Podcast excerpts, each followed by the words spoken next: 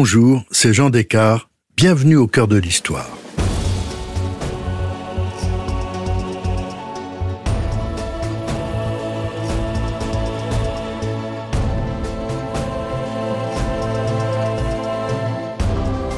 À partir de l'année prochaine, les candidats au baccalauréat devront affronter un grand oral, une épreuve obligatoire dont les modalités pratiques viennent d'être dévoilées. Mais dès l'Antiquité, l'art oratoire était considéré comme essentiel. En Grèce, Démosthène est vu comme le plus grand orateur de son temps. Mais à Rome, c'est Cicéron qui remporte la palme. Et aujourd'hui, je vous raconte précisément son histoire.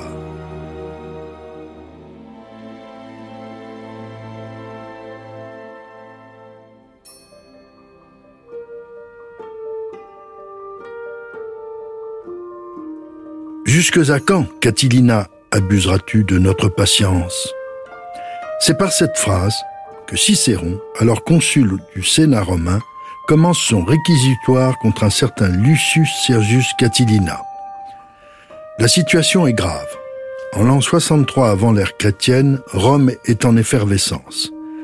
César et Pompée sont en pleine ascension politique lorsqu'éclate la conjuration de Catilina. Catilina est un noble déclassé, une sorte de chef de bande sans foi ni loi. Un temps chargé de l'administration de l'Afrique romaine quand le général Sylla était le maître de Rome, Catilina en avait profité pour piller la province. Candidat au consulat, son nom avait été rayé par le Sénat. Prêt à tout pour prendre le pouvoir, il s'appuie sur les vétérans de Sylla. Une partie de la noblesse de Rome, endettée et paresseuse, le soutient, espérant un renouveau politique. Un premier complot a échoué deux ans auparavant, en l'an 65. Mais alors que Cicéron est consul, Catilina brigue à nouveau le consulat pour l'année suivante. On signale, en Étrurie, l'actuelle Toscane, des rassemblements menaçants de partisans de Catilina recrutés par un de ses lieutenants. Le grand César s'effraie de la possibilité d'une nouvelle guerre civile. Dans la nuit du 20 au 21 octobre de l'an 62, il fait informer Cicéron du complot. Ce dernier met alors Rome sous protection militaire, et le Sénat lui confère les pleins pouvoirs. Pour les Romains de cette époque, cela s'appelle un senatus consulte. Muni de cette arme absolue, Cicéron la brandit au Sénat le 8 novembre devant les conjurés prêts à l'assassiner. Le complot étant encore un projet, il espère la présence de Catilina au Sénat. Il a raison, Catilina est là. Cicéron prononce son réquisitoire devant lui. Catilina, paniqué, prend la fuite. Il va rejoindre ses troupes en Étrurie, au nord de Rome. Il faut noter que Cicéron avait fait un pari. Il n'avait aucune preuve. Si Catilina n'avait pas été présent, et s'il ne s'était pas enfui, il risquait un fiasco. La preuve du complot, c'est Catilina lui-même qui la lui donne en s'enfuyant. Cicéron a remporté le premier acte. Le lendemain, il récidive, mais cette fois devant le peuple romain avec sa deuxième catilinaire, une deuxième déclaration. Il dénonce tous les criminels qui participent au complot. Cicéron fait arrêter les complices de Catilina restés à Rome. Dans ses troisième et quatrième catilinaires, il demande au peuple ce qu'il doit faire des prisonniers. Le Sénat les condamne à mort et Cicéron fait exécuter les coupables. Catilina et ses soutiens seront battus un an plus tard, en 62, à la bataille de Pistoia, près de Florence. Catilina est vaincu et tué. Mais qui est donc ce personnage si puissant, si courageux, qui par la force de ses discours a sans doute empêché une guerre civile? Qui est donc Cicéron? Marcus Cicéro naît en l'an 106 dans une famille certes plébéienne, mais extrêmement riche. Sa fortune venait de l'exploitation par plusieurs générations d'immenses territoires agricoles. Cicéro, en latin, veut dire pois il est probable qu'on en aura cultivé beaucoup sur les terres familiales. Le père de Cicéro avait épousé Elvia, qui appartenait à la noblesse. Grâce à elle, il entre dans l'ordre équestre. Il décide de s'installer à Rome pour donner à ses deux fils une éducation d'élite. Marcus, notre Cicéron, devient un familier des orateurs Antoine, Crassus et de plusieurs jurisconsultes. Tous ces maîtres appartiennent au parti de la noblesse sénatoriale. Cela le prédestine à trouver sa place chez les conservateurs. Lors de la lutte pour le pouvoir sur Rome entre Marius du Parti populaire et Sylla, il est du côté de Sylla. Lorsque dans un premier temps le Parti populaire et Marius l'emportent, il veut se faire oublier. Dès que Sylla écrase Marius et prend le pouvoir, Cicéron commence sa carrière d'avocat à l'âge de 25 ans. L'année suivante, il gagne sa première cause importante en défendant un certain Rostus Amerinus contre un puissant affranchi de Sylla. Il gagne son procès, mais craignant le ressentiment de Sylla qu'il a attaqué dans sa plaidoirie, il prend le large et gagne la Grèce. Tout l'enseignement philosophique qu'il reçoit en Grèce en fait un adepte de l'équilibre des pouvoirs, Cicéron reste un modéré, un ennemi de la dictature. En l'an 77 avant Jésus-Christ, après la mort de Sylla, il revient à Rome. Il va alors devenir un avocat réputé. Sa renommée est accrue par le prestige des études qu'il a suivies en Grèce et en Orient. Cicéron sera aussi un propagateur de la culture grecque à Rome. Il est repéré par les sénateurs conservateurs, souvent membres de la noblesse. Ils vont lui permettre une carrière politique. En 76, il est nommé questeur en Sicile. Il est très apprécié par ses administrés. En 70, après son départ de Sicile, ceux-ci lui demandent d'être leur avocat lors du procès qu'ils intentent à Vérès, coupable de graves manquements à son devoir lorsqu'il était magistrat en Sicile.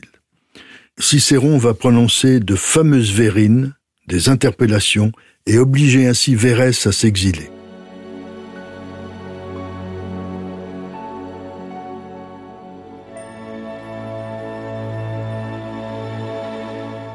Cicéron, grâce à ses plaidoiries, va devenir un homme riche. Pour le remercier d'avoir anéanti Vérès, les Siciliens lui expédient une importante cargaison de blé. Comme, théoriquement, les avocats de cette époque ne doivent pas être rémunérés, il remet ce blé à la plèbe. Ce geste généreux le fait nommer édile, c'est-à-dire un important magistrat. Il plaide beaucoup. Jusqu'à sa mort, Cicéron mènera dans sa maison du Palatin, à Rome, et dans ses nombreuses villas, une existence de grand seigneur personne ne lui en voudra de cette extrême richesse.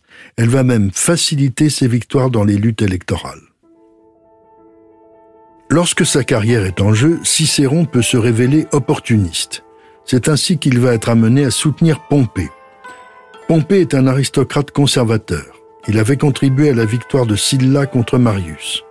Après la mort de Sylla, il avait pris le gouvernement de l'Espagne de 77 à 71. Sa popularité avait été fortement augmentée en 71 par sa victoire définitive sur les esclaves de Spartacus. En 66, Cicéron soutient Pompée. Il l'aide à lui faire donner des pouvoirs exceptionnels lors de sa guerre contre Mithridate en Asie mineure. Pompée, soutenu à Rome par César, va conquérir toute l'Asie mineure. Des liens sont définitivement tissés entre Pompée et Cicéron, en 63, nous avons vu que Cicéron avait habilement déjoué la conspiration de Catilina. En janvier 61, Pompée revient à Rome en triomphateur. Assuré de son soutien, Cicéron va intervenir comme témoin à charge dans un procès contre Claudius. En 62, celui-ci, profitant de la célébration de fête en l'honneur de la déesse Cybèle, s'était introduit dans la maison de César et avait tenté de séduire sa femme on sait qu'on ne doit pas soupçonner la femme de César. Claudius achète alors les juges. Il est acquitté malgré la plaidoirie de Cicéron. Cicéron n'a pas été très bien inspiré car en 61, lors de la formation du premier triumvirat Pompée, Crassus, César, les trois hommes facilitent l'élection de Claudius au tribunal de la plèbe. César n'est pas rancunier. Le premier geste de Claudius, devenu tribun, est de s'attaquer à Cicéron. Celui-ci est obligé de s'exiler. Sa superbe maison est rasée, ses biens sont liquidés aux enchères. Il ne reviendra qu'un an et demi plus tard, il est alors accueilli avec enthousiasme par les Romains, les foules sont versatiles.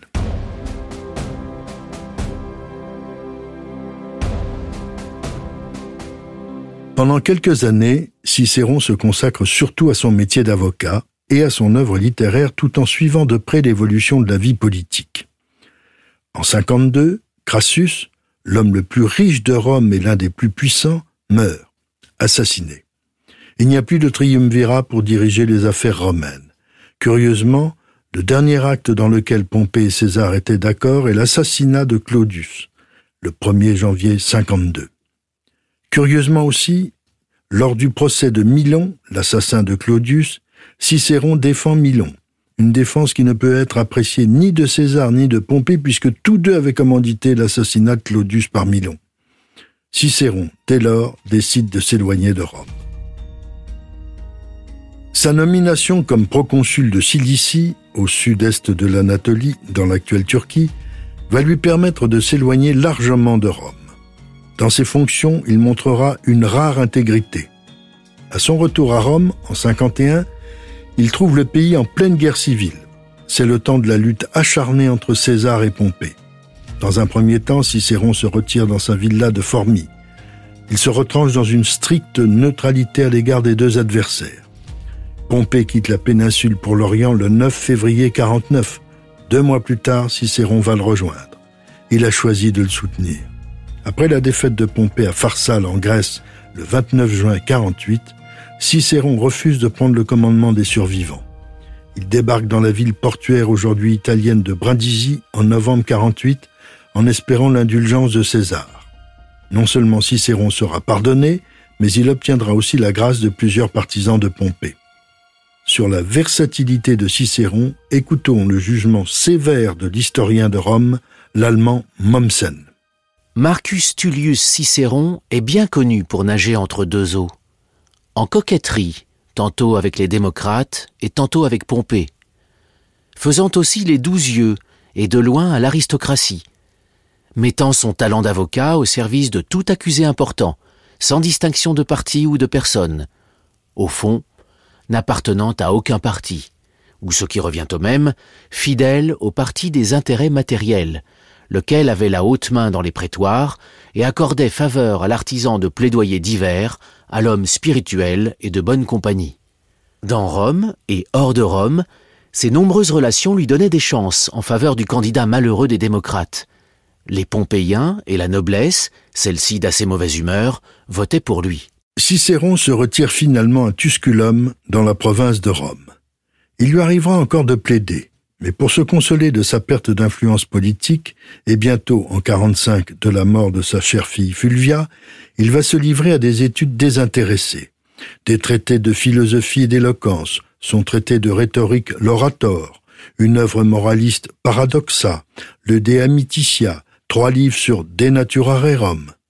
Il semble retrouver une certaine sérénité. Surtout, c'est à travers ses ouvrages qu'il démontre à quel point il avait assimilé la philosophie grecque. Par lui, le latin est devenu un instrument d'une culture générale imprégnée d'hellénisme mais parfaitement intégrée. Mais Cicéron était-il vraiment si serein? Au fond de lui-même, il était encore plein de rancœur de tous ses échecs et de tous ses mauvais choix. L'assassinat de Jules César, le 15 mars 44 avant Jésus-Christ, lui redonne espoir, celui d'exister encore. Dès le 17 mars, il se rend au Sénat et plaide pour la nécessité d'un compromis. Les meurtriers seraient amnistiés et les actes de Jules César seraient ratifiés. Si Cicéron avait réussi à imposer ses idées, c'est parce que l'ambitieux Marc-Antoine était encore rempli d'inquiétude et incertain de son avenir. Mais très vite, celui qui paraît être l'héritier légitime de César semble se ressaisir.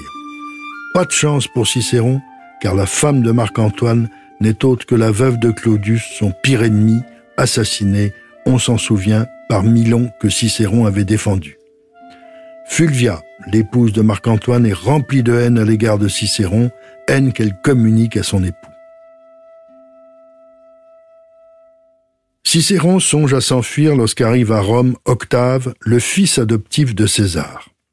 Cicéron se précipite aussitôt chez lui et croit habile de dresser le tout jeune homme contre Marc-Antoine.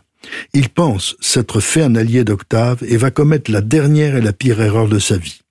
Cicéron va écrire un plaidoyer impitoyable contre Marc-Antoine. Ses discours, au nombre de quatorze, sont d'une violence inouïe. Il est intéressant de penser que Cicéron, en choisissant Octave, avait vu juste. Octave est le futur Auguste, le premier empereur romain. Mais Cicéron avait attaqué Marc-Antoine trop tôt, car Octave, vainqueur de Marc-Antoine dans la guerre de Modène en 43, se réconcilie avec le vaincu. Quand on est ambitieux, il faut savoir composer. En effet, Marc-Antoine disposait non seulement de son armée, mais aussi de celle de Lépide. Les trois hommes, Octave, Marc-Antoine et Lépide, ont constitué en 43 le second triumvirat. Chacun demande aux deux autres la tête de ses ennemis. Ils établirent des listes de proscription en tête desquelles figure Cicéron. Celui-ci cherche vainement à s'enfuir par la mer, mais il est rejoint par des tueurs près de Formi, entre Rome et Naples. Il est assassiné le 7 décembre 43. Sa tête et ses mains sont tranchées, elles seront exposées à la tribune ou à à Rome. Laissons la conclusion à l'historien et philosophe Michel Moore. On a reproché à Cicéron son manque de caractère, sa vanité extrême, ses nombreuses bévues politiques. Mais on ne peut contester ni son honnêteté, ni la sincérité de son patriotisme, et encore moins l'ampleur de son intelligence, ni son talent littéraire. Le plus grand des orateurs romains dont les œuvres nous ont été conservées fut aussi un philosophe éclectique qui contribua beaucoup à la diffusion de la sagesse grecque à Rome. Ses traités politiques, souvent d'inspiration platonicienne, s'efforcent de dégager l'idéal d'un gouvernement modéré qui conduirait les avantages respectifs de la monarchie, de l'aristocratie et de la démocratie. Si cette plongée au cœur de l'Antiquité vous a plu, n'hésitez pas à en parler autour de vous et à me laisser vos commentaires sur le groupe Facebook de l'émission. Je vous dis à bientôt pour un nouvel épisode de Au cœur de l'histoire. Au cœur de l'histoire est une production Europe Studio. Ce podcast est écrit et présenté par Jean Descartes. Il a été réalisé par Guillaume Vassot. Pour ne rater aucun épisode, abonnez-vous sur Apple Podcast ou vos plateformes habituelles d'écoute.